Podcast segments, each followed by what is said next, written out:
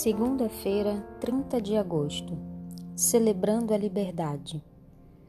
Como vemos, o sábado nos aponta para mais do que apenas os dias da criação. A segunda vez em que os Dez Mandamentos foram pronunciados, Moisés estava recapitulando os 40 anos de Israel no deserto.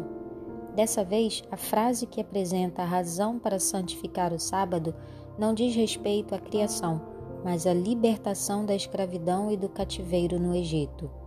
Deuteronômio, capítulo 5, versículos de 12 a 15. Embora hoje não sejamos escravos no Egito, enfrentamos outro tipo de escravidão, que de certa forma pode ser tão opressiva quanto aquela. Pergunta número 3. Que outras formas de escravidão enfrentamos hoje?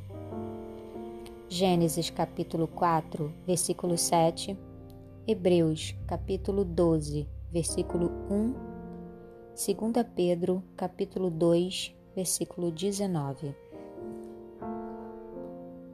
O sábado é uma celebração da liberdade de tudo que nos mantém em cativeiro. No sábado, somos lembrados de que existe libertação do pecado, não em nosso próprio poder, mas no poder de Deus, que é oferecido a nós pela fé.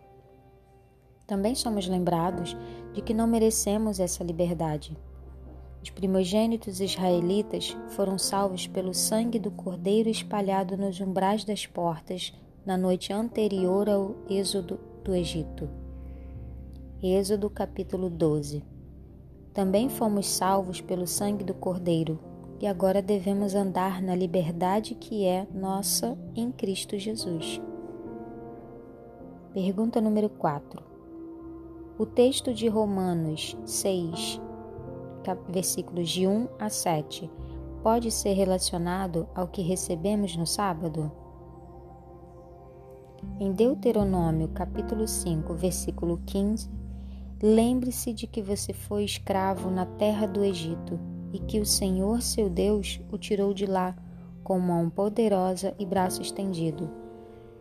O povo foi lembrado novamente de que a obra de Deus em seu favor o tinha salvado.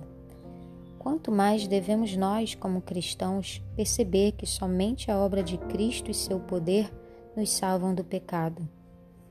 Esse mandamento nos ordena descansar na salvação que Deus conquistou para nós mediante o seu braço poderoso.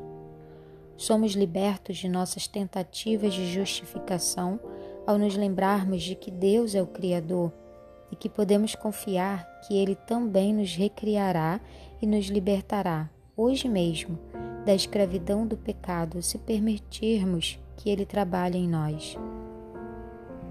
Qual tem sido a sua experiência com a escravidão do pecado?